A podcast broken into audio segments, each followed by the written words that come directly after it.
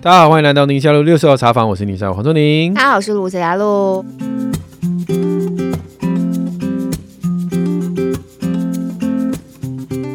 爸妈妈，宝贝一眨眼就长大了。在今天呢，我们的工商服务要提供给大家规划孩子教育基金的省力配包，基富通好好长大专案，全平台基金单笔跟定期定额都可以终身零手续费优惠，会帮大家列出专家严选低经理费适合长期投资的标的，及早开始定期定额投资，也能够带着小孩呢从小就来规划他们自己的教育基金，透过时间复利累积财富更有威力。基富通跟大家一起陪伴孩子好好长大，想要了解更多，可以来搜寻“好好长大”，当然也可以来参考我们这一集节目资讯栏所附上的连结。投资一定有风险，基金投资有赚有赔，申购前请详阅公开说明书哦。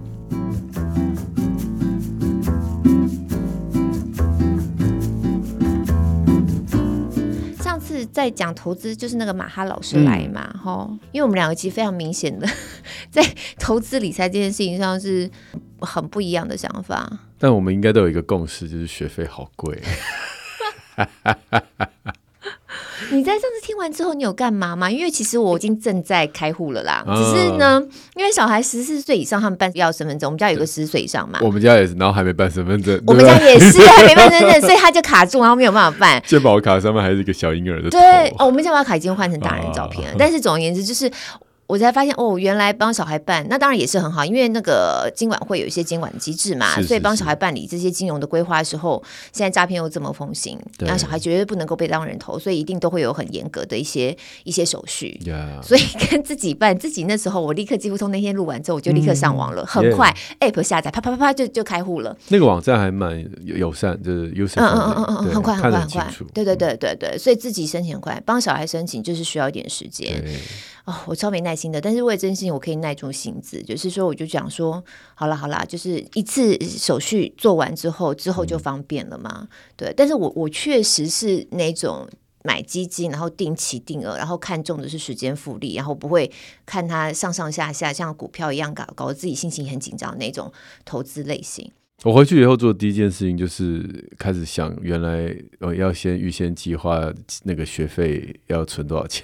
这个需要时间。哎、欸，那个算一算，其实还蛮恐怖的。对啊，对啊，哦、而且你家还三个，笑着笑着就哭了。对，我我其实很喜欢马哈老师聊那一集。嗯、那虽然那一集就是有干爹赞助这样，几乎通干爹赞助，但是他其实马哈老师真的讲了很多东西，是非常根本性的、很观念性的，甚至讲到理财其实跟人性都很相关的东西。嗯嗯嗯、然后怎么样带孩子去去了解这件事情？然后我那天。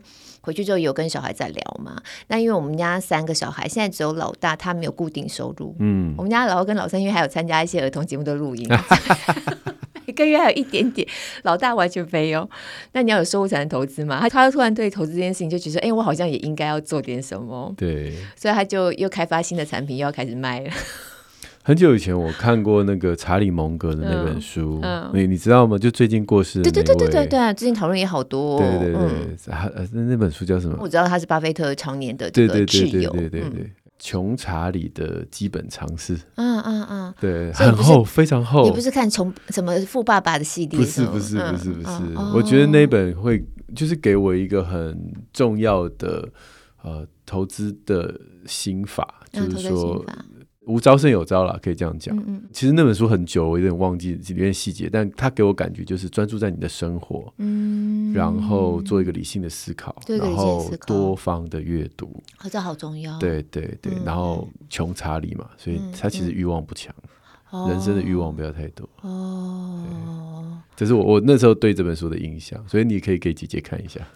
我觉得这一点真的是很重要，就是关于欲望这件事情。这所以我们有机会可以来做一期，因为人总是对啊。但总而言之，我觉得时间复利这件事情是很关键的啦。就是没错，有的时候你的欲望常常在那个时间里头会被特别凸显出来。所以为什么大家在股票世界很容易迷失？对，因为那个想要赚钱的欲望好像一时间在那里头很能够满足。但我就一直觉得基金是走另外一个路数，有时候纪律会胜过于你的这种。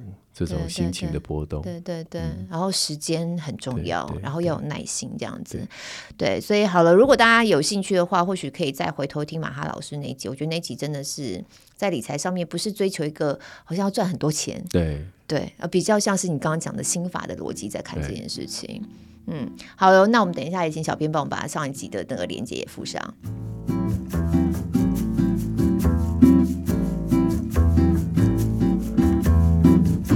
今天我们虽然是回应听友的单元，但非常有主题。对，就是一个主题这样子。对，而且也有 来宾。嗯，对，就是青少年的迷惘，甚至我们也会担心孩子会有青少年的犯罪吧，对对对，或者是说，就是反正就是被训导处或者被派出所。哎，这两个差很多，是不是？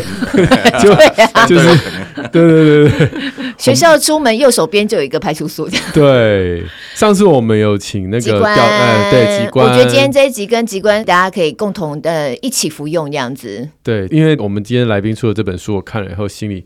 非常的阴暗，所以赶快先把来宾请出来。是非常资深媒体人，是中时新闻网的副总编辑戴志扬，小戴哥你好。嗨嗨，嘉璐好，崇年医师好。我们偶尔也会碰面，虽然在不同的媒体。你比较常碰面，我好久没碰。我我上次碰到也有一段时间，但是都是节目当中碰到。然后其实小哥算是跑社会新闻嘛，哈，几年了，快三十今年二十七。二十七年，嗯，满二十七年。但是通常我们碰到的场合都是在讲亲子啊、家庭的这种节目主题。是是。然后刚刚在等你的时候，因为我们稍微聊了一下嘛，这一次呢，一定要跟我们听友说在等我吗？一定啊！我们已经聊完整集节目了，基本上 聊到没话聊了。然后，因为小艾哥最近写了这本书，叫《谁让青春没有明天》。然后我是在一个之前也是我们媒体同业，后来转到别的领域的一位好朋友的脸书上面看到他介绍这本书，一看就是。哇，我就觉得这本书真的很想要来宁夏璐聊一聊，就立刻就问了这样子。嗯、然后刚才小二哥来的时候呢，我们就在讲，我们真的在新闻从业人员的一种非常深沉的无奈，嗯，非常深沉无奈。其实我自己在播新闻啊，我有时候就会觉得我们某种程度很相怨，因为现在对于孩子们的保护真的做得很足，所以各种的什么性的什么叫什么性犯罪，对啊，那时候少年性剥削啊，对各种法，对保护的非常严密，以至于。因为我们什么东西在报道上就是绑手绑脚，都会变得没有办法报道。嗯嗯，然后甚至其实小艾哥在书里头有写到一个案例，那个案例那时候新闻真的是做的非常非常大。那个孩子简而言之就是被拐骗，国一国二的国中生小女生被拐骗，然后被网友骗走，就离家出走嘛。然后妈妈很着急要找孩子，后来那孩子隔了不两三个礼拜，在一个夹层里头被找到的。那新闻真的很大。然后书上大概有写到这个，我就。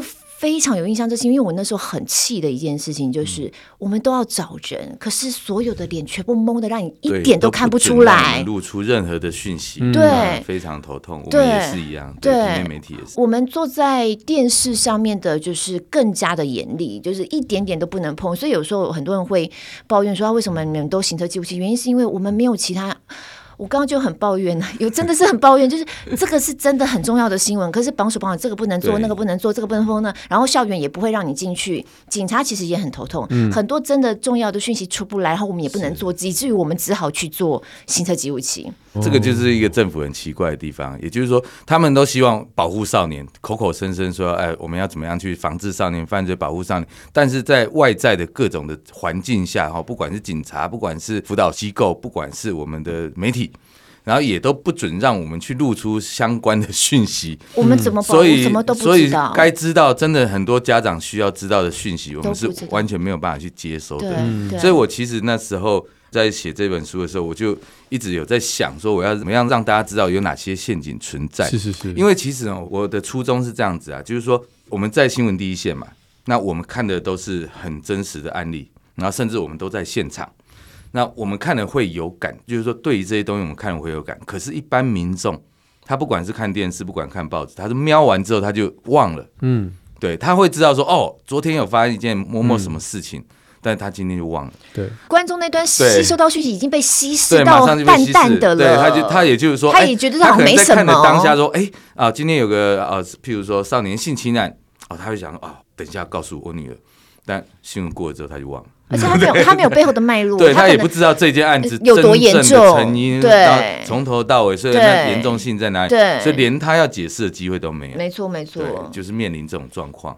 哎，我就很直接问小戴哥，那像你是因为有第一手的资料，嗯，那你跟你的孩子，你您孩子现在多大啊？我的老大是高三男生，对，哎对，然后小的是小五女生啊。比如说你跟他们这样讲的时候，我们可能不知道来龙去脉，但你知道吗？我都很清楚，但是我也会跟他们讲。可是哦，其实你会发觉，现在小孩子对什么事情都。很漠视 啊，对对对，即使我小孩他一样，他只对自己有兴趣的东西，他会去钻研或者去找资料。那其他你跟他讲他没有兴趣的东西，他就是听了就算了。嗯，对。那我就跟他筛选这些案子给他看，因为我不敢给他看太血淋淋的东西，对对对，或者太实际，所以我都会筛选过，稍微修改一点，然后就传给他看。然后我跟他讲，哎，你看完之后，我来跟你讲这里面。举个例子吧，举个例子吧。像那时候像毒品的问题哈，那因为。他们学校曾经出现过，呃，反正被少年队抓的，是吸毒的，是。那我就问他说：“哎、欸，这些人你认不认识？”嗯，他们学校在什么样的阶段？呃，在国中的时候，对对对对对。那我就说这几个人你有没有听过？他说有，有，有。对，他说反正就是坏学生。好，我说那有没有到你们班上过？嗯，或者是说作乱啊怎么样？他说：“哎，我们班上有个男生呢，跟他们特别好。哦，嗯，对，跟他特别好。那我就问他说：那。”你有没有去参与他们什么活动？比如说哦，有时候下课的时候，你们会不会到哪里去玩？那他说还好，他不会去。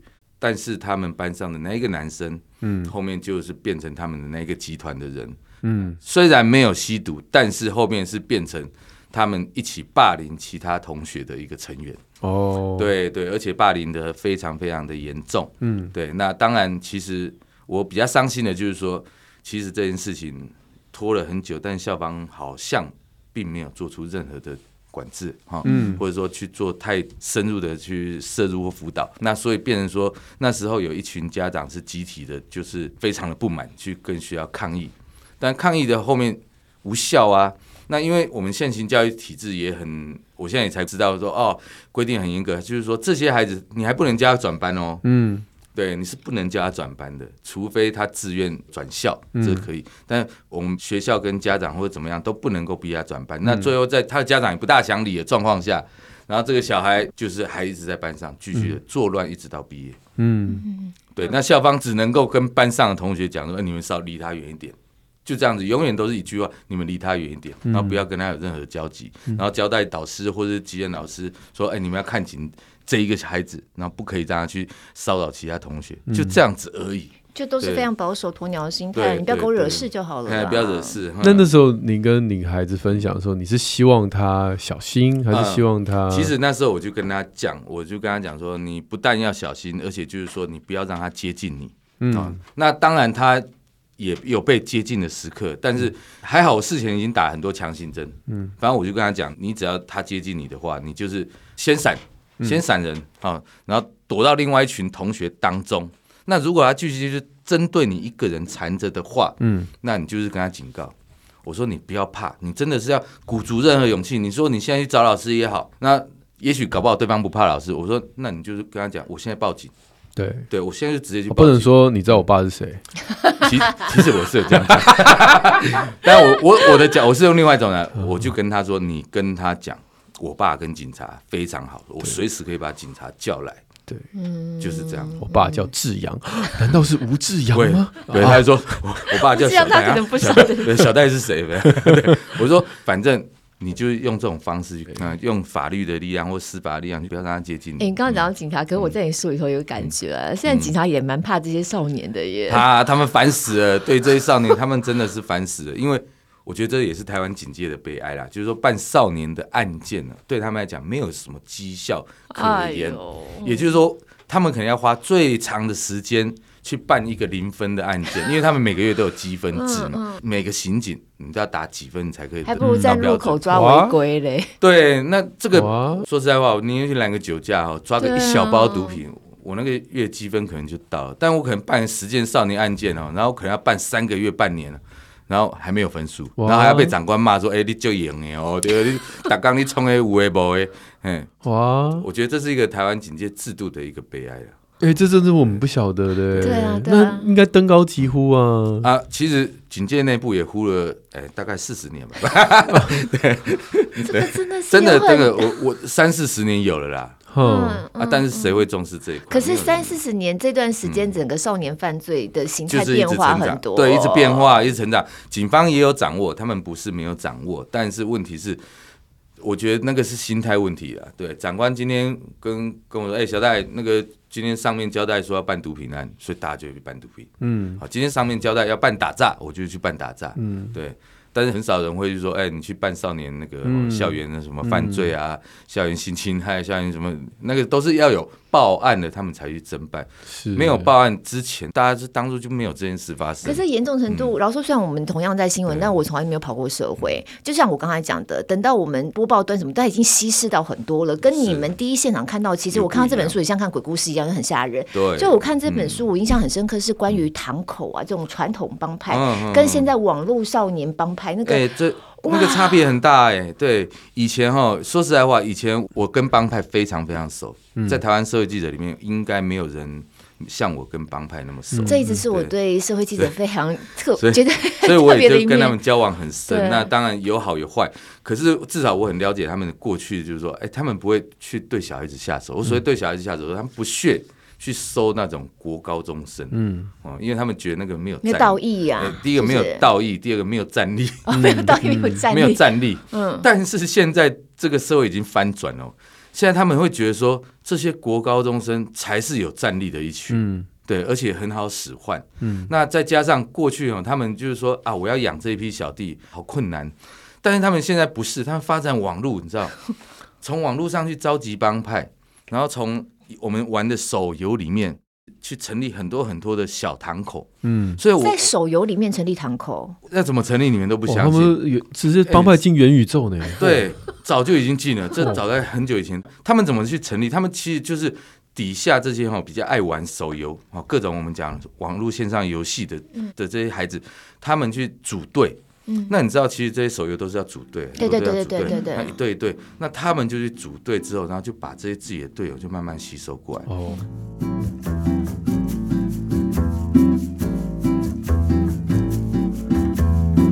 所以，其实台湾整个网络帮派成型的时候，就大概在十五二十年前。那时候很好笑，我就记得那时候竹联帮战堂他们有一个棒球队，那个棒球队很恐怖，一次出动都五六十个人，都是一台游览车在，而且都没有捕手，对对，没有捕手，只有打击手，对。然后他们就是冲各地冲，那可是警方就是觉得很奇怪，说为什么你可以瞬间找到那么多人，都是在十分钟之内就到场，后面才发觉说哦，原来他们这些人都在网咖里面，嗯。然后网咖的钱都是帮派在付，哦、嗯，其实讲难听一点是根本不用付啦，因为都是帮派开的，是不是？所以找人就找你去恐吓店家，哎，晚上留几个位置给我们小弟要在这边玩，哦、他们都是待命组，待命组，全台北市的网咖那都有这些小朋友在里面，所以一有事情发生，哎，那个他们在网络上一连线，就是瞬间零点一秒之间，大家都收到讯息，今天这是叫建国北路一段几号集合。然后几分钟，这所有小弟都从网咖冲出来，嗯，然后就到定点去，每个人就拿球棒。你书里面讲的那个案子就很经典啊，信义杀警案呐，他后来不是什么中山联盟吗？对，你看，哎，被抓的七十几个人里面，七十二个里面完全都互相不认识，然后不认识就算了，有些还是敌对帮派。嗯，然后他们就发一个简讯呢，我们赖简讯而已哦，就发出去说我们今天兄弟被欺负了。嗯，然后有六七十个互相不认识的人，可是那被欺负的兄弟他们自己都不晓得谁吧？所以我们兄弟被欺负了，这样就可以啦。对对，然后就就就这样子，然后就六七十个人不同帮派的人涌到新义区夜店，然后活活把一个警察打死，然后。所有人被抓了之后，大家都说：“哎、欸，你是谁？你是谁？你是谁？”大家都不，知道是谁。哎呀！然后都说你是哪里找来？啊，我就收到讯息，我兄弟传给我，加入传给我的啊。啊，我反正我们 就是赖群主乱传，那样在传长辈图一样那种传法呢。那我就以为快闪就是对，那我就以为加入的兄弟被欺负，所以我也去支援他，就这样子啊。哇，那完全没有任何那种我们人家讲预谋啊或者什么，对，也不知道为什么要打，被操就整个被操纵。然后，然后现在小朋友，我就是现在发觉最恐怖的就是我们现在网络犯罪里面。大家都是讲义气，嗯嗯嗯，那这种义气就就为什么小孩子会都不听爸妈的话，不听老师的话，可是网络上朋友的话，他们都听，对，而且其实际上他们可能真的没有见过他对，本人，他们根本不知道对对方是谁，搞不好对方是怪叔叔，对方是兄弟，然后对方是可能阿贝，或是也是另外一个那种什么街头混混的少年，他们都不知道。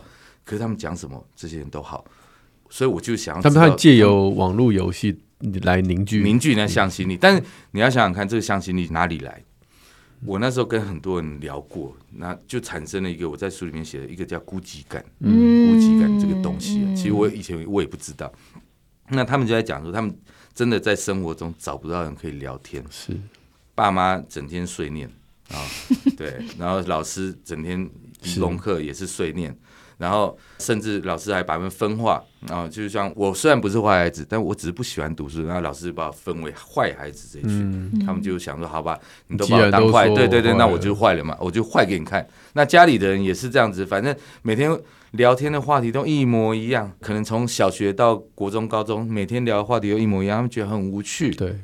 没有人会给他们一点点心灵上的那种关心，所以变成说网络上这些人呢，我跟你讲，网络上我讲难听点就是嘴炮族嘛，嗯、对，嗯、大家都很会写、嗯、啊，叫你讲都讲不出来，但写说，哎呀，那个丛林医师，你今天啊，今天天气下雨哦，比较冷，你要多穿一点啊。那加入今天天气冷，你 哎，你要小心，不要受到风。可是不会觉得很很？这黑道大哥也蛮温柔的呢。对啊，但你也不知道他是谁，哦、可是他连讲七天一个礼拜，那你要不要回应？嗯，你就会觉得说，哎、欸，这不觉得很客套的问候吗？这他们也买单哦。可是有时候小朋友会觉得说，哎、欸，这我好像不回他不够意思。嗯嗯、不，这真的是不公平。你爸爸妈妈跟他说，哎、欸，现在外面下雨，你多穿一点。他说 好啦，对啊，管那么多干嘛啦？不会冷啦？对啊，奇怪呢。对，然后小孩子就会说，哦，谢谢你啊，然后谢谢你之后就搭上线了，啊，搭上线就变队友。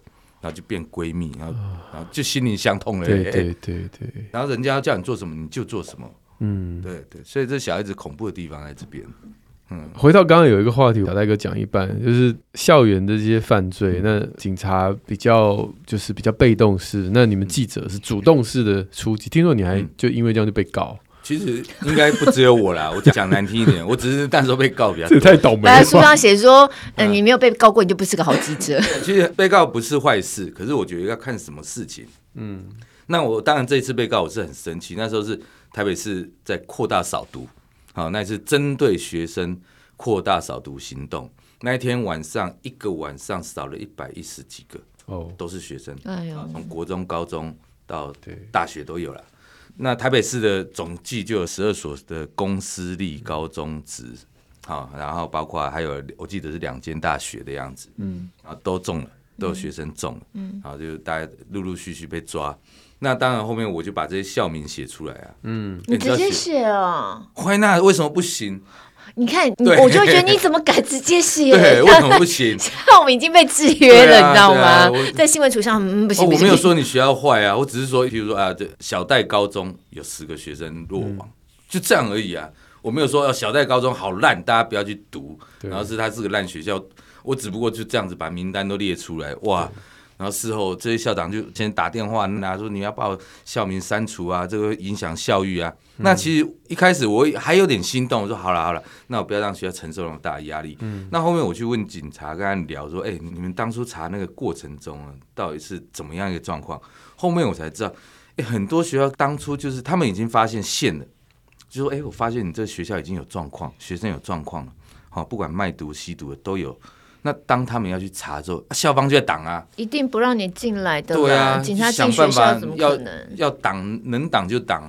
嗯、那所以警察也被搞得很毛。对，那我听到这一段之后，我就好吧，那你要告我就告，我就我不想修改了，嗯、我就直接都让校名都露出来。我前几天看到颜哲雅的那个脸书，嗯、他也是说，哎、欸，最近新北市有一个国中传出霸凌事件，啊、对，他就在网络上常常会查一些，他说，二零一九年同一个学校。然后在之前有一个学校，这个也是有一些事件。然后一个学校短短几年上了三次新闻，嗯，那大家都不知道哪个学校，对，然后就一直不断发生，嗯，对啊，就表示这个学校并没有做任何的的改变嘛。所以 黄医师你说到的一个重点，我们会发觉后面发生事情的都是那些学校，嗯，对。所以说法律上的保护到底是是是啊是啊，到底不知道在保护谁？对啊，那我最担心的就是说。我们在这个外面的资讯都没办法披露，那其他的同校家长，因为他不知道他儿子的学校发生什么事，对，那他连一个想要问儿子的那个机会，跟问小朋友的机会，或者是说跟小朋友聊这件事的机会都没有。你不管担心他是会变成被害人或加害人，其实我们都没有着力点可以开始下手。是啊，是啊，是啊，我就是说，觉得这等于有一点也是阻断的那种亲子之间的对话。就譬如说一样啊，我们常常问小孩子，哎，你们学校有什么事发生？你在学校今天玩了什么东西？那也许有些小孩子很自豪，哎，今天我们学校的这个一队。拿到全国第一名，那、嗯啊、我们就可以去聊一队嘛。对，这也是亲子对话。嗯，那当然他们也可以讲说，哎、欸，今天学校有霸凌事件、哦、上新闻了。对、欸，那我们也可以针对这些事情去聊。嗯、但当外界封锁资讯的时候，那大家什么都不知道。嗯，那再加上如果家长跟孩子没有对话的话，那就是双方都在各玩各的，各想各的，那事情就会发生啊。我们一边聊的时候，我就看到听友就有一位玉如，他就问说，怎么样引导跟青少年一起讨论重大新闻事件？你们在家里头会？呃，其实我我我是一直很赞成 让小孩子看新闻的，因为我发觉其实像我儿子跟女儿都比较在台北市市区的学校，比较稍微就精华区的学校。那其实我从他们以前小学一年级开始，我就发觉大部分的家长都禁止小孩看新闻。嗯，对，然后我觉得这是完全错误的。嗯，对，完全错误的。我觉得不但要让小孩看，而且要常看。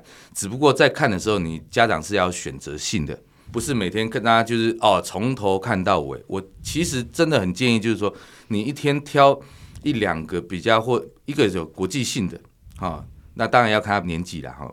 那如果比较小的话，那你可能挑比较有时事性的，好，不管是食安问题也好，然后社会问题，那我们刚刚讲的。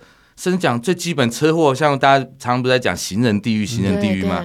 哎、欸，这个也是建立一个车祸观念的一个很好的时机。真的。对，那我们看到校园霸凌，那一样，我们不用去讨论他几个人被打，哦，或者他被打的如何，不是八卦式的讨论。对对，我们去讨论这种重点没意义。但我觉得你可以问他说：“哎、欸，你班上有没有这种状况发生？嗯，啊，隔壁班有没有？嗯，对。那如果真的发生了，你要怎么办？对，你要不要跟爸比妈咪讲？对，还是跟老师讲？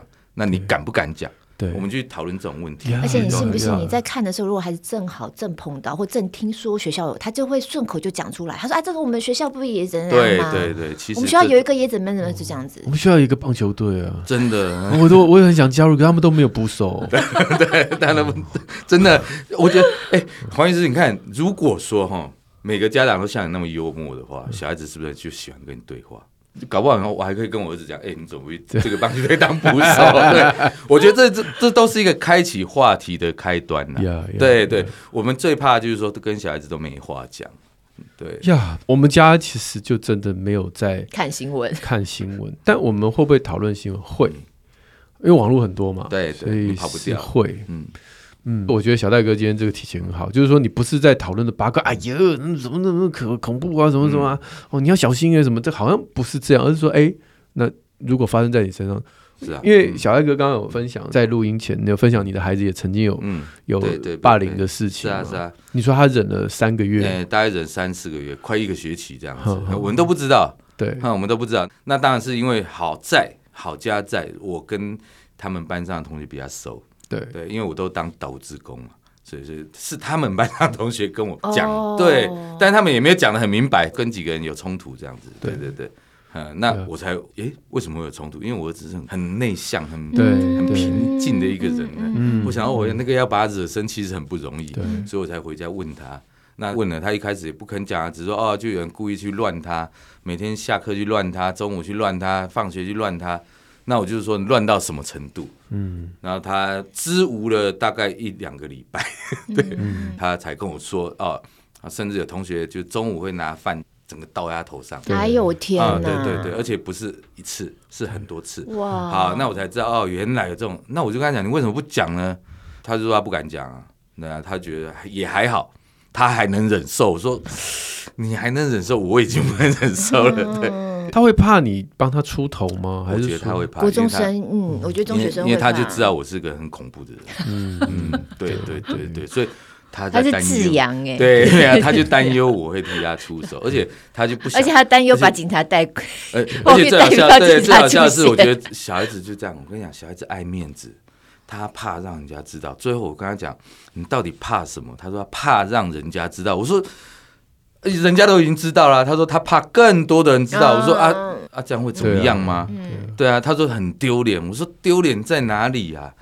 对，那后面当然我就在书里面，我就常常提到，不管小孩子，不管父母，真的那个面子要处理这种所谓不管亲子冲突或亲子犯罪事件或触法事件，面子都先拿掉，因为我们看到小孩子都也要顾面子，那我们看到很多家长也都要顾面子，嗯，对他们都要么不承认自己孩子犯错，嗯，要么就是因为要顾着自己的面子，所以就迫使让小孩就更恣意妄为。对，然后就觉得说啊，自己背后有靠山。嗯嗯。还有学校也不要顾面子的。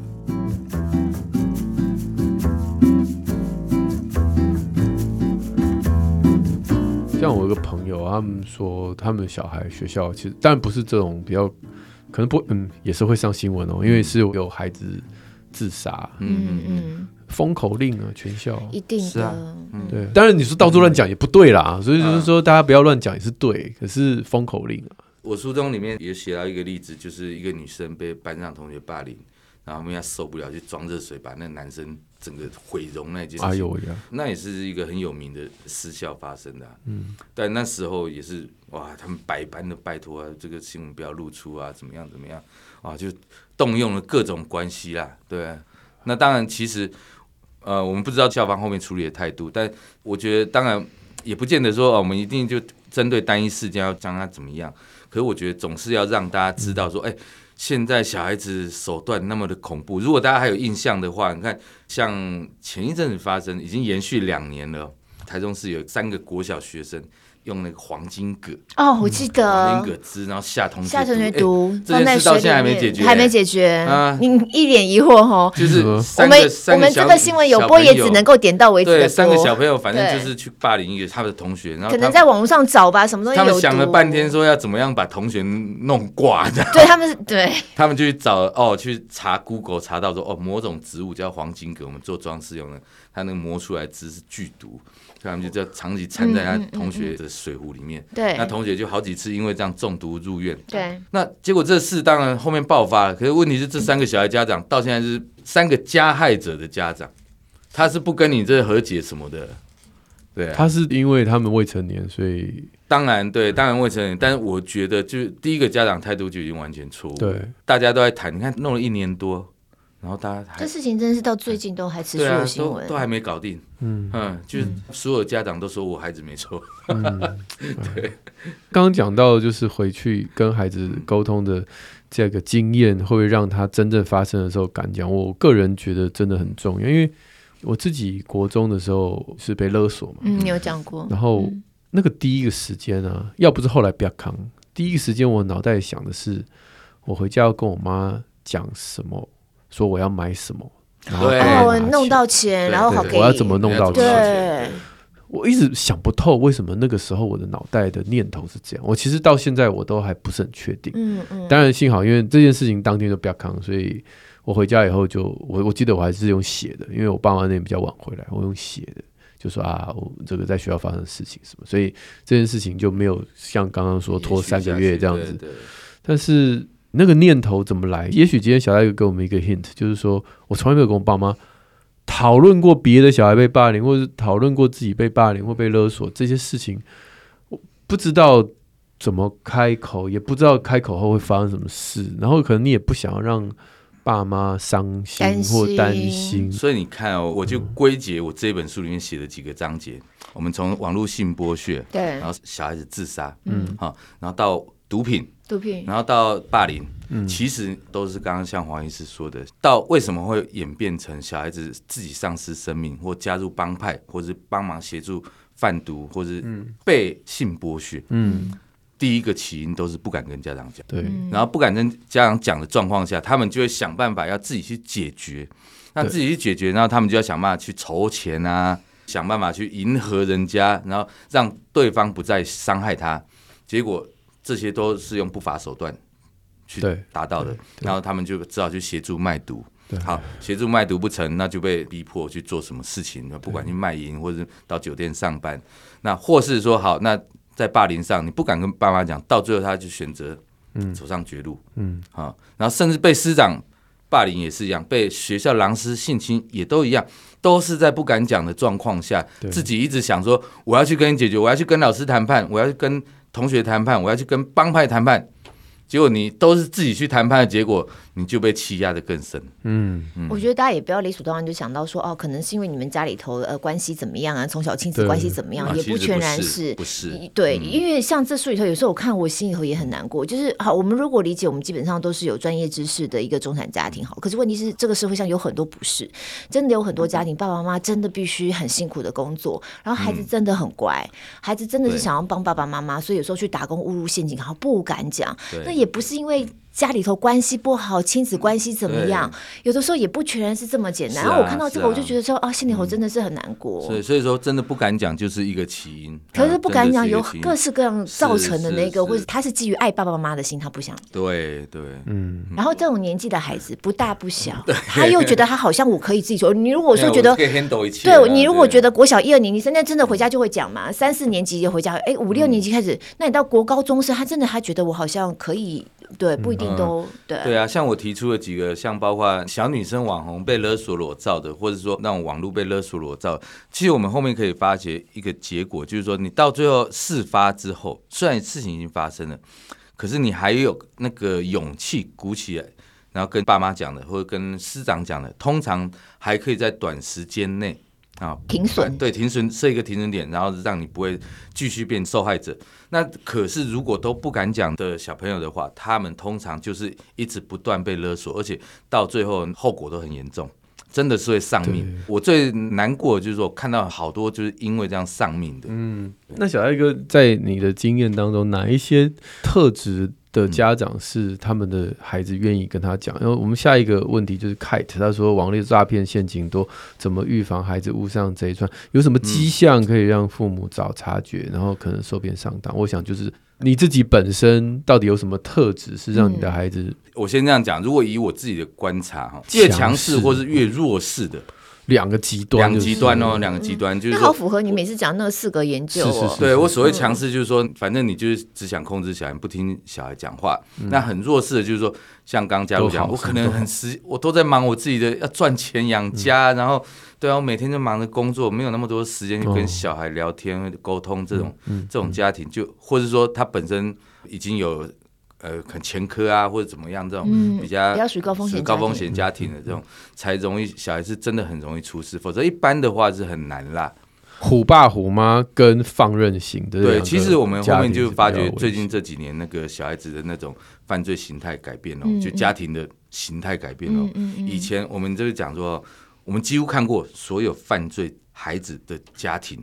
大部分都是不健全的，好，大部分。那我所谓的不健全，不是讲离婚而已啦。对对对，我们功功能了，对，只能说家庭功能不好。嗯，好，都小孩子就几乎都会犯罪。但是我们应该这样强调，不见得说他们功能不好就一定会犯罪。但是犯罪的基本基基本上全部都是家庭功能不好的。嗯嗯嗯嗯，就是这样子。所以家庭功能确实是辅助小孩子一个很重要的一个一个因素。你说过去是这样，那现在？但是现在就很奇怪了，现在。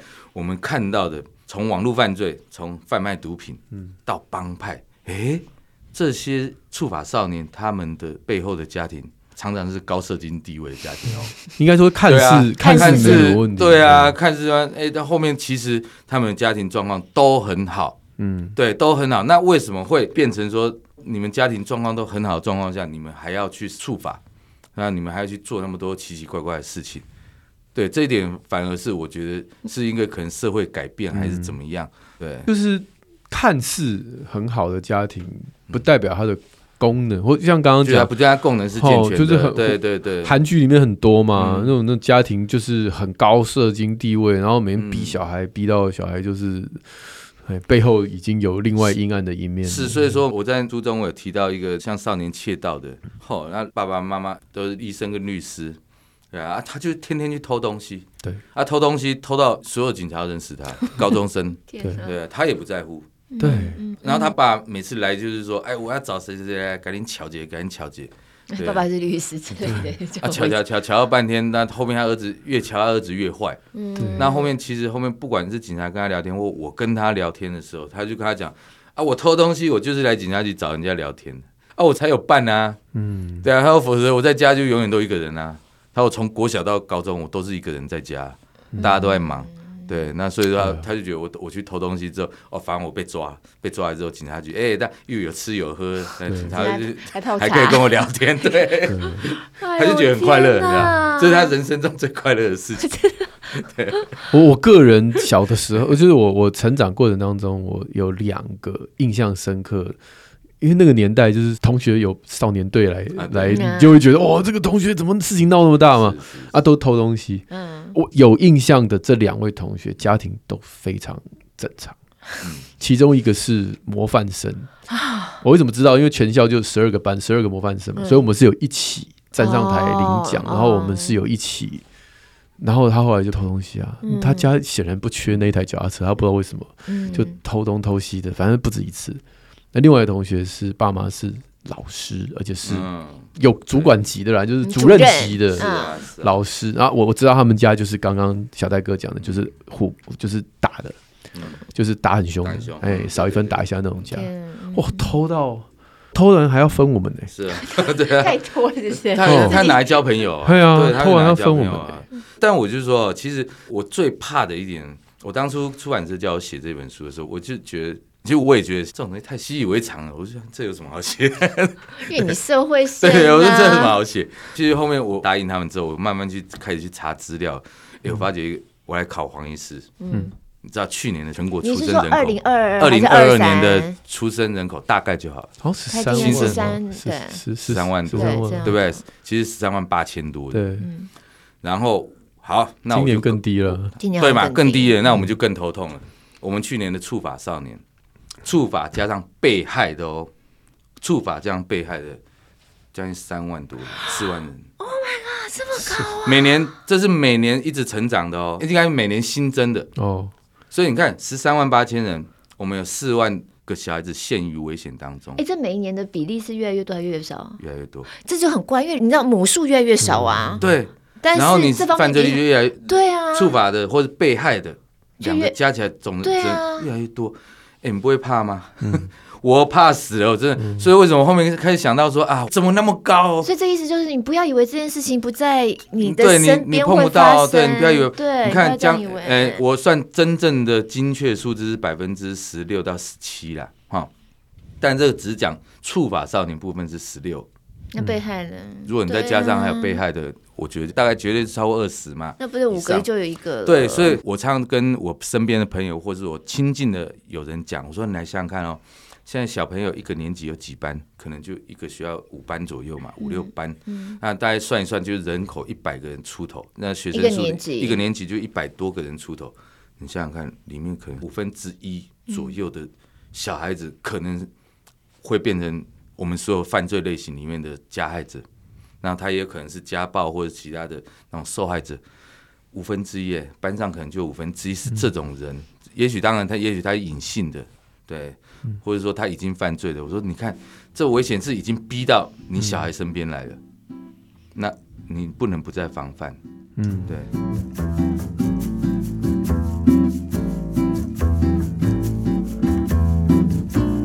较担心就是孩子不讲了。我想回到那个开他的问题啊，如果孩子真的不讲，不管什么样原因哈，那我们有没有什么样的迹象发现孩子不对劲？我我觉得小孩子不讲话，父母要负很大责任。当然，当然，因为因为我觉得大部分应该这样讲，就像我刚刚讲面子问题嘛，甚至说我们在从小到大跟小孩子相处的那个模式上，能不能做一些改变？好，那我们来去观察出小孩子不同的问题。像我就觉得，你敢不敢在你小朋友面前耍白痴？我们常常都在讲，我们要跟小朋友做朋友嘛，对。但问题是，谁能真正把你的身段放低做朋友，然后让小孩子变成跟你同年龄的那个对象，然后他愿意跟你讲很多事。好，那既然你做不到，那就我们就慢慢改变嘛。我女儿说我是全家最幼稚的。哦，对对，其实我儿子也这样讲，我儿子最受不了，哎，我会缠着他这样，像我会对你。我们常常跟我女儿讲说，可能啊，爸比爱你爱你，然后我就会跟她呃搔痒啊，说啊，你今天在学校有什么事情？然后甚至她我说，哎，你今天来科目三，对，最近很流行 科目三，来跟爸比跳科目三，他就吓到，然后你怎么也会知道这个东西？对对对，那当然我不会跳，但我可以胡乱乱搞。我觉得有多少家长去，如果大家都可以做到这种程度的话，嗯、那小孩子亲近感就更增加。那增加之后，你们自然就有话聊。嗯，好，那再加上说，好，那如果我们没有办法，那我们要怎么去观察出小孩子的异状？我觉得就是行为。嗯，爱讲话的，然后突然变得沉默不言。嗯，然后沉默不言的，然后变得整天更关在房里。然后甚至就是说，他的反抗性高了。嗯，好，我们这不管是不是青春期都一样，青春期本来就会反抗，但是有的人只是顶嘴，嗯嗯嗯，顶完就没事了。对，啊，但如果再顶嘴，然后再加上脏话，再加上摔东西，行为已经有点异常了。好，那或是说延迟回家时间了。哦，嗯，甚至就是说，你看他开始上网的时间也增多，也许一天可能两个小时，后面变成三四个小时以上了。然后需要用的金钱量增多了，嗯嗯，好，嗯嗯，对，然后还有就是说跟你要钱买东买西，也许他搞不好说，哎，我今天要买数学自修，买东买西的这些项目增多了，我觉得都要开始去注意。但你要注意，不是说一开始点破，啊，我觉得你可以去迂回。对，我觉得有时候直接点破也是不给小孩面子啊。嗯，那我们就慢慢去，不管是透过其他家长。哦，透过老师，你就先问问说，哎，今天真的有要缴那么多费用吗？嗯、对，哦，自己先去了解，但不要去一开始就骂小孩子啊，你这个，对啊，对啊，你就成绩那么烂，你还整天花那么多钱，对，哎，对，他一听他就整个心情就垮掉了，对对对，那你们之间更没有对话的空间。那像如果你是毒品的话，毒品我跟大家讲，毒品就是说，你先看你小孩子精神状态，我所谓精神状态就是他他会不会常常拱形。嗯，爱拱型的那个时间会不会很长？嗯，好，那会不会常常就是感觉好像睡不饱，那种睡眠不足？那第三个就是说，吸毒的状况就是说，你可能会有那种毒疮啊，那种你就去看看他会不会长很多痘痘。哦，对啊，全身当然有机会啦，当然也不见得他加裸体给你看，但。呃，可能脸上多长一些痘痘，那可能就你要担心有异味吗？对，有异，就是有一些对会身上飘，它会比青春痘还难看一点点啊。我们青春痘有时候不会那么大力，来堵疮比较大。那我说他身上会开始飘一些味道出来，会烂，甚至对他的衣服，衣服嘛，对对，他的衣服你稍微要闻一下，因为如果以我自己在分局跟他们这样闻的那种状况下，那像 K 他命啊，或者是说海洛因这种味道很难散。很难散，很难散。嗯，是什么味道啊？就是说，如果说你衣服啊，就是那种烧焦的，塑胶味吗？对，你就是去拿一个那个我们用的塑胶袋，对，拿打火机一点，烧出来那味道就是了。对，我实际上没有真闻过，但因为我播新闻呢，好几次文字上面有看到哦，警察闻到浓浓的塑胶味这种，就是就是，它就是很明显那种 K 他命的味道。对，小孩子身上不应该出现这种味道。好，那也许你就想他会换衣服，对，他会怎样洗澡喷香香，好，去闻他的书包。嗯嗯，对，或者他其他身上带的东西，那些味道是散不去，就是会沾上他们身上用的东西。对对对，最主要是整个行为模式跟正常突然改变的时候，对了，那时候就要特别小心。对对，嗯嗯嗯，尤其是情绪，对情绪那种暴怒开始暴怒的时候，对，嗯嗯。嗯。底下有位小树儿妈妈，她说青春期的儿子啊，他本来有一个好朋友，但是对那个好朋友就是整个人提不起劲，然后很迷惘。那成绩开始狂掉，而且跟他开始有点渐行渐远。对对对，那这个孩子还蛮好心的，说要去帮助这个同学。他不知道该怎么做。对，那这个留言其实有点继续引申我。对对，我自己那个时候，那时候被勒索的时候，那是一伙人嘛，其中一个人是班上成绩最差的，他其实人不坏，他被我们嘲笑，不是我啦，就是班上同学嘲笑他，嘲笑了大概两年。他其实就是爱看漫画，然后他家庭功能，我知道他，因为我放学有一段时间我都同路跟他同路，而且你知道那时候是上公车前我不敢跟他同路，嗯，我是知道他跟我上了同一班公车，同学都走了。然后我才会过去说：“哎，你跟我同一站下车。”你就知道，其实那是有人际，就是如果我被人家看到我跟他在一起，你有压力，你会跟着同学这样。然后搞不好你会变下一个对象。我不知道，对，其实也是有发生，只是不是这个原因。所以我知道他住哪，然后我知道他其实回家不是回家，他是回他爸爸上班的地方。他爸爸是厨师，你就知道他爸会工作到多晚。嗯，怪不得零分嘛。嗯，对，根本没有人盯他功课啊。那但是你跟他对话，你就知道他是爱打电动，然后爱看漫画，就是这样的孩子。嗯，但是就是成绩不好，到后来被逼到就被人家吸收走了。嗯，是那个中辍生来的时候，对，带着他来，他是小弟，帮人家点烟的。是我那时候看到他，我就心里想，我长大一那个画面一直都在，就是这个孩子其实可以不用成为那个点烟仔。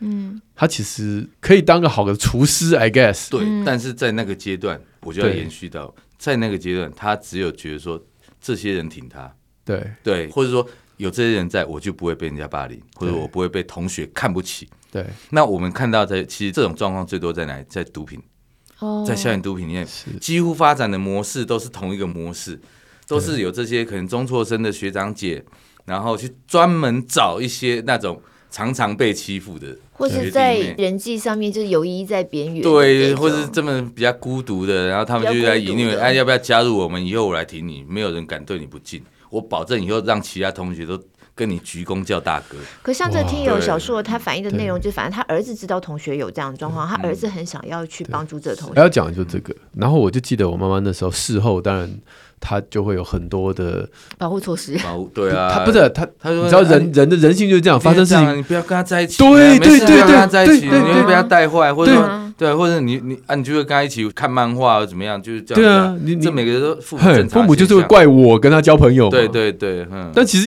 事情完全不是这么回事嘛，所以到底一个善良的同学能不能帮助到一个刚刚讲在交友圈的边缘的人，是可以的吗？还是说像父母就讲说不要碰？我其实觉得可以，但是你要先了解这个同学的状况呀，不要不自己对啊，你不要自己连自己小朋友都陪下去都聊下去啊，因为如果说他只是。一个很单纯的、很正常的小孩，就是说很正常的小孩，一般小孩，那他有暂时这种状况，也许朋友可以对他有很大的支持力，嗯，哎，这是真的啊。甚至我们讲，因为我们前面讲到孤独感，也许搞不好真的，也许也会救他一命，也不一定，嗯，哎，可是万一他不是因为某些不管是青春期的因素，或者简单的一些因素而造成，对。啊，他搞不好是，也许他是。在帮派里，或者是说，哦，他因为怎么样发生什么事，然后他整个大改变，动太大了，然后还把你扯进来，对，然后你你的儿子，然后来帮他，就反而被反而变洗脑，对，反而被洗脑，对，一起拉进去。所以我们绝对不反对我们小孩子去拓展自己人际关系，或者是说去协助朋友，但是我们要先了解这个朋友他的状况是如何。Yeah. 对对，要适时的出手才正确。所以我对于认识孩子的朋友这件事情，我其实是还蛮看重的。我非常看重，所以所以我当了导护职工，我就我就有这种私心的，因为我几乎把我那时候小学，像包括我儿子还有我女儿学校，几乎全校学生我都认识。哇，因为反正他们学校也不大，嗯啊，反正我每天早上在校门口一个小时，下午在校门口一个小时，所有的老师，所有的学生。我几乎都喊得出名字来，嗯，那就是形成一个很好的现象。就你们家孩子真的是逃不出你的手掌心的，对，四处都是廖北亚。反正他们在学校做什么好事坏事，所有小朋友一经过我身边说：“啊，带爸爸，我跟你说啊，那 今天怎么样怎么样的。”我们每天了如指掌，他们不用讲我都知道。对，你小孩是不是？宝宝，我可以转学吗？可是我觉得这样也很好，就是说 哈。因为我跟每个小朋友，其实我一直很想脱离导护这一块。导护其实很辛苦，导护这个我也没那么多时间。嗯，可是我就也不知道，我就嘴巴贱。嗯，然后每次碰到那种呃，现在譬如说小三、小四啊，或小一、小二的，你现在还在导护？对对。然后我每次都跟他讲说。叔叔站到你毕业，他 就啊，就 到了新的一阶之后，我又嘴贱，我讲叔叔站到你毕业，其实站久舍不得，哎，我我觉得有点舍不得。他说，不要到时候你有孙子了，你都在那边等我阿公站到你毕业。我今年是还好，我今年站第十四年嘛，哇，厉害！可是可是，我觉得我们那那个导护志工队里面，几乎有一半是比我资深的。啊，现在这些问题，因为我们家有一个刚上国小嘛，然后真的导护非常缺人嘛，连每个班级轮到那一个礼拜都填不满。对，我有填一天这样的，我想都没有人要填。我我就是每天早上跟下午去这样子啊，所以我我一直觉得说，你看为什么我跟这些小朋友都处得很好，跟这些家长也都认识的状况下，小朋友就比较不会有什么问题。是，嗯，对，是是。像我们家的话，因为都是女生嘛，他们就是很常。真的，我觉得也还蛮长的耶，就几乎一个月，有时候都会有一次，就会把朋友找到我们家住一个晚上。嗯，嗯我觉得也还蛮好，虽然虽然那晚上这样，因为刚好对方也是姐妹，我们也是姐妹这样子，他们就一起窝在客厅打地铺睡会，然后一起看电影，看到很晚，有时候看到两点哦。你早上起来就说我都不早，有时候心想好了好了，就反正你们小女生嘛。加入这种模式是最棒的。嗯，我在很多地方跟校园演讲的时候，我都跟他讲说，我最怀念的就是说。以前我们小时候到可能到高中的阶段，我们就是每天呢、喔、没事的时候，就是跟同学在一起玩，嗯，好，不管是邻居的同学或自己的同学，嗯、也许就在他们家里面，嗯、或者在邻居家里面，大家都会这样互相玩。假日的时候也都这个样子，嗯。但现在所有的小孩只要是没有在学校期间。大部分就是一个人待在家里，嗯，对，啊，那万一你又没有兄弟姐妹，嗯，然后怎么办？你就窝在家里玩线上游戏啊，嗯。嗯，否则就是看你的书啊，就这样，就是他们就很孤独啊，对。对，很孤独。那变成说你没有这种玩的机会，你连那种去学习人际关系相处的机会都没有，嗯，那更悲哀。所以你看，像加入他们这样做多好。因为我那时候小学，我帮我儿子他们组了一个叫共学共游团。啊，对，我们以前有，嗯，对我就是一到六年级，我每个礼拜出团，嗯。嗯，对，然后就带着所有小朋友这样出去玩，反正上山下海嘛，对对对，就玩了这样六年下来，我就觉得，而且我后面发觉小孩子这样子常常参加这个团的小孩子就很亲密哦，亲密到什么程度？他们到高中，他们现在都高三了。然后他们还常常约出来吃饭，然后我就会发觉，哎，约出来吃饭没关系，哎，男女之间都没有什么隔阂，哎，这这才是我最惊讶。真的，对我们家小孩是这样，一起长大，就大家一起长大，就觉得说，哎，不会说有那种青春期的尴尬。对对对，小学很好，可是到国高中不敢讲话，哎，他们不会，他们不会，反而都聊得很开心。我觉得，哎，都好棒，我就看到之后，我就觉得好满足这样子。对对对，就一回家的时候要还是心脏强，因为像我那天一回家，他们那几个女生在做饼干呐，我弄得整个厨房那简直是好像被炸过一样。然后有一个有一个小朋友啊，他就是隔天早上自己发现那种比较大的孩子发现东西，他说睡一个晚上变这样，那照片看起来真的也是被扎过一样。我想说，对，你们怎么有办法睡一个晚上把家里弄这样。所以啊，我们从反面这样想，我们宁愿这一群小孩子在我们面前捣蛋，嗯，对，在家里捣蛋，或者我们在这个固定的口音呢，不要让他们在外面 KTV 啊，或者说跟一些不熟的网友聚会啊。那书中讲到最恐怖的那个案例，那个高雄。那个学校的案例，嗯、全班三十个女孩子，对对对对对，三十个女孩子，你能想象吗？被被不是一个学校三是全班沦陷。嗯，他们就是其中班上一个那种风云女孩子，跟着学长到处去唱歌，然后人家喂她毒咖啡包，她自己成瘾之后，她没办法还钱，那学长就跟她讲啊，最简单嘛，找同学来，你，就找同学来，或者你卖同学啊，嗯、对啊，那你就赚的钱来还我。嗯，所以她也被逼着，嗯，然后去卖同学。毒品，不止染毒，还坐台陪。对啊，就全班同学都染毒之后，哎，他的这个学长跟背后的那个应招集团就露出面目来了。大家都有毒瘾的嘛，那你们现在你们都之前要购买毒品，对，吃免费，现在还我，那否你就还不了，你就去酒店卖淫，或者应招在卖淫，对，坐坐台陪酒，就这样子。一般也不过多少个，就三四个，不全班都来了，就对啊，就全班沦陷了，对。所以今天郑重推荐《谁让青春没有明天》这本书，我觉得大家真的是可以非常好阅读一本书，很快可以读得很快，文笔读起来非常顺畅，然后真的是可以明白说真实世界有的时候不是我们想象的那样，对对，太恐怖了，所以我们真的要知道这些陷阱在哪里，我们才知道说哦，我们怎么样去防治，然后我们要我们至少要知道。不入虎穴焉得虎子嘛？对、嗯、对，先知道危险在哪里比较重要。嗯、所以在我们有的时候虽然被孩子气得要死，嗯、但心里头还是知道必须要好好跟他们维持那个关系。我们必须要有耐心。我们也就是为什么我们一定要这么做？对，对父母会发飙是必然的、啊，哪个父母不发飙？对，但我觉得在那个气上来的时候，你要怎么去处置？你是要暂时离开现场，还是要去跟他硬碰硬？对啊，或者说啊，透过另外一个方式，不管你用书写的或者传简讯的都好。哎、欸，我发觉后面我跟我儿子传简讯会害羞哎，我我跟我女儿传简讯我会害羞，就是说我我今天譬如写几句鼓励给他们的话，嗯，我还写不出来。我跟他们讲我还讲得出来，写的话我觉得 真的，这也不知道不知道为什么，我就觉得就好像要传给那种心爱女生那种，你送贴图就好了。哎，但贴图他们不知道我我要表达什么啊？加油哦，嗯，来听，这样子是啊是啊是啊，我就觉得，但我觉得，如果说大家能够打破这种自己的障碍的话，我觉得那那种互动的会可以减少你们之间很多问题。嗯嗯嗯、可能小赖哥的贴图都不是我们这种。都是那种戴墨镜三小，我我的都是那种对，很难很难传哟。对对对对对，你要下载一些亲切一点的，OK？是啊是啊是啊。好，这边也有一个是公视儿少节目《青春发言人》，我们好久以前曾经有跟他们合作做过一集，那集好像做的就是孩子自伤自杀的议题嘛。他们最近又推了一个专题，是青少年网络交友的这个诈骗专题。嗯嗯。然后十二月十五号已经上线了，我们会把专题的一些连接或一些介绍贴上来，大家可以参考一下。应该也很符合我们在今天聊的题目。对，这个专题还有一大堆的互动影片，还有跟专题相关的影片，所以大家点进去之后有非常非常多的资源搭配这本书。是 是，因为书中我也有提到很多这种案例。对哈，对对，网络诈骗这真的是一大挂的。对，尤其现在像包括我们讲的青少年自杀，其实我按照去年的人数统计，反正就是去年八十几个嘛。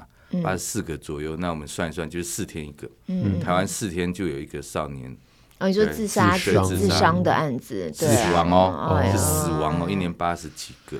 嗯，我们但我们几乎都不大能做。对，我们也非常，这比例也非常高。那其实后面我们发觉，自伤的原因当然也很多了。那当然，真的很多都是因为跟父母冲突。嗯啊，父母冲突有有发生原因。那我当然其中还有一个特别的篇章是写到。